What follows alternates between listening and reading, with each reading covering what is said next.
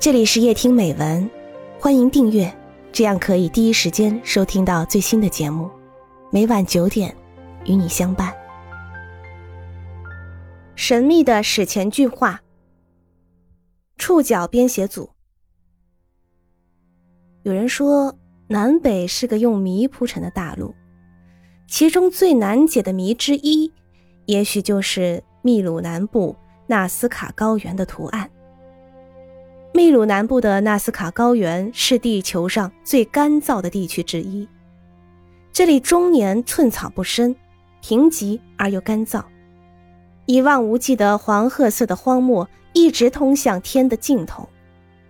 据气象学家们估计，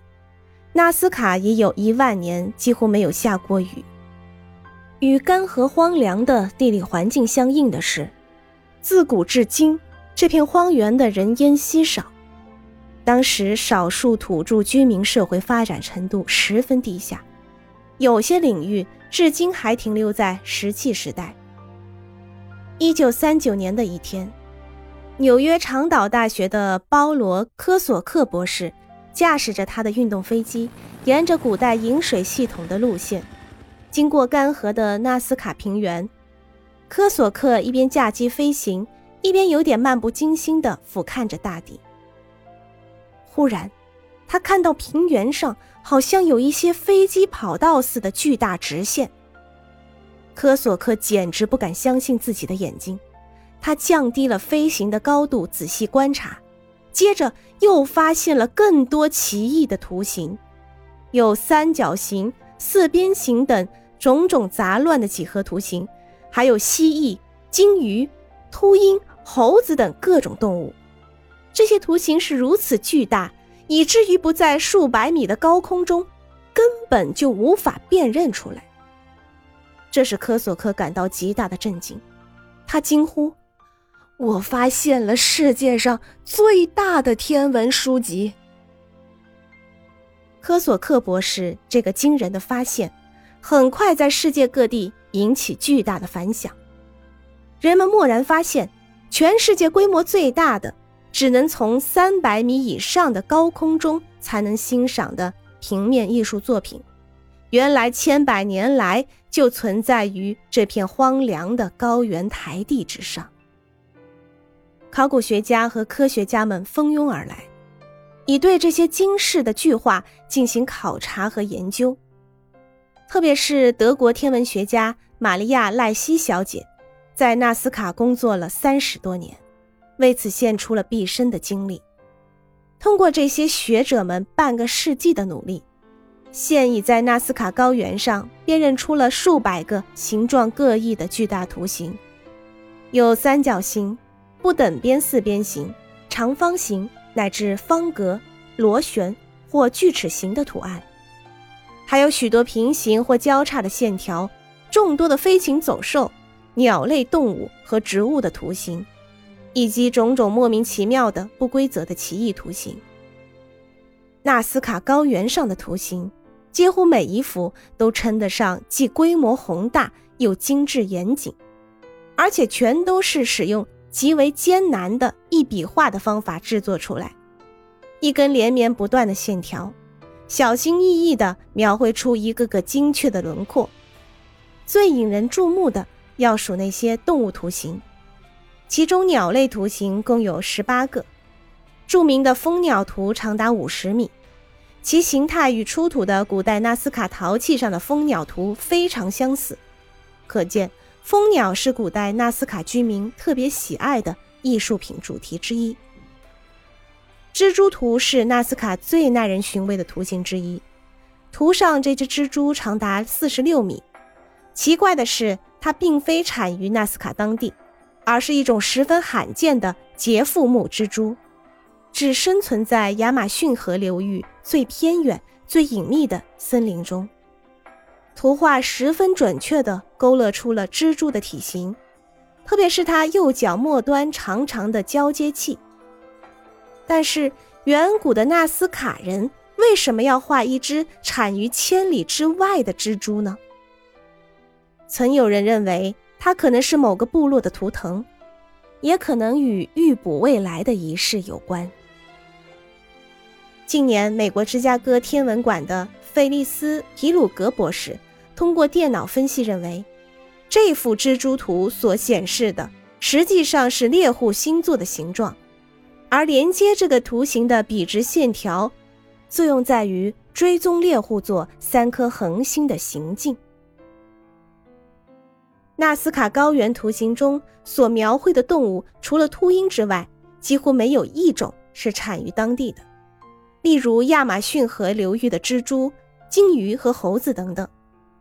在这种沙漠化的环境中，描绘出如此庞大、如此精确、完美，而当地又并不存在的动物图形，实在令人不可思议。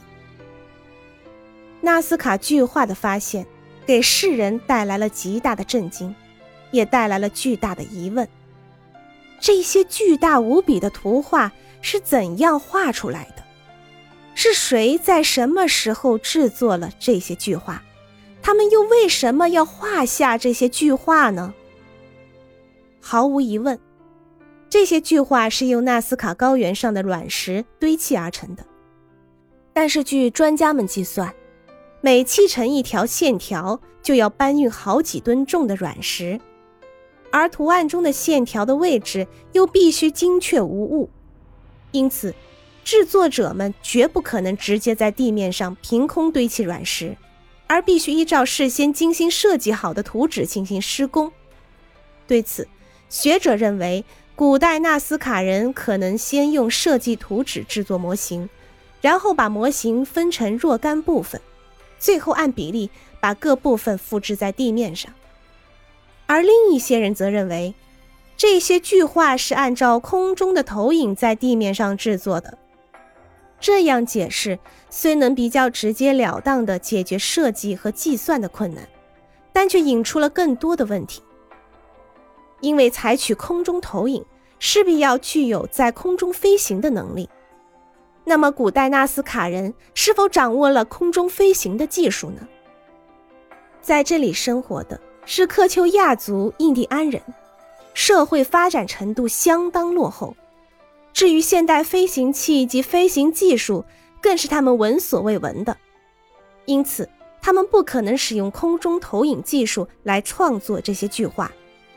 他们的文化程度与巨画所表现出来的高度的设计、测量和计算能力，以及对几何图形的认知程度，是无论如何都难以联系在一起的。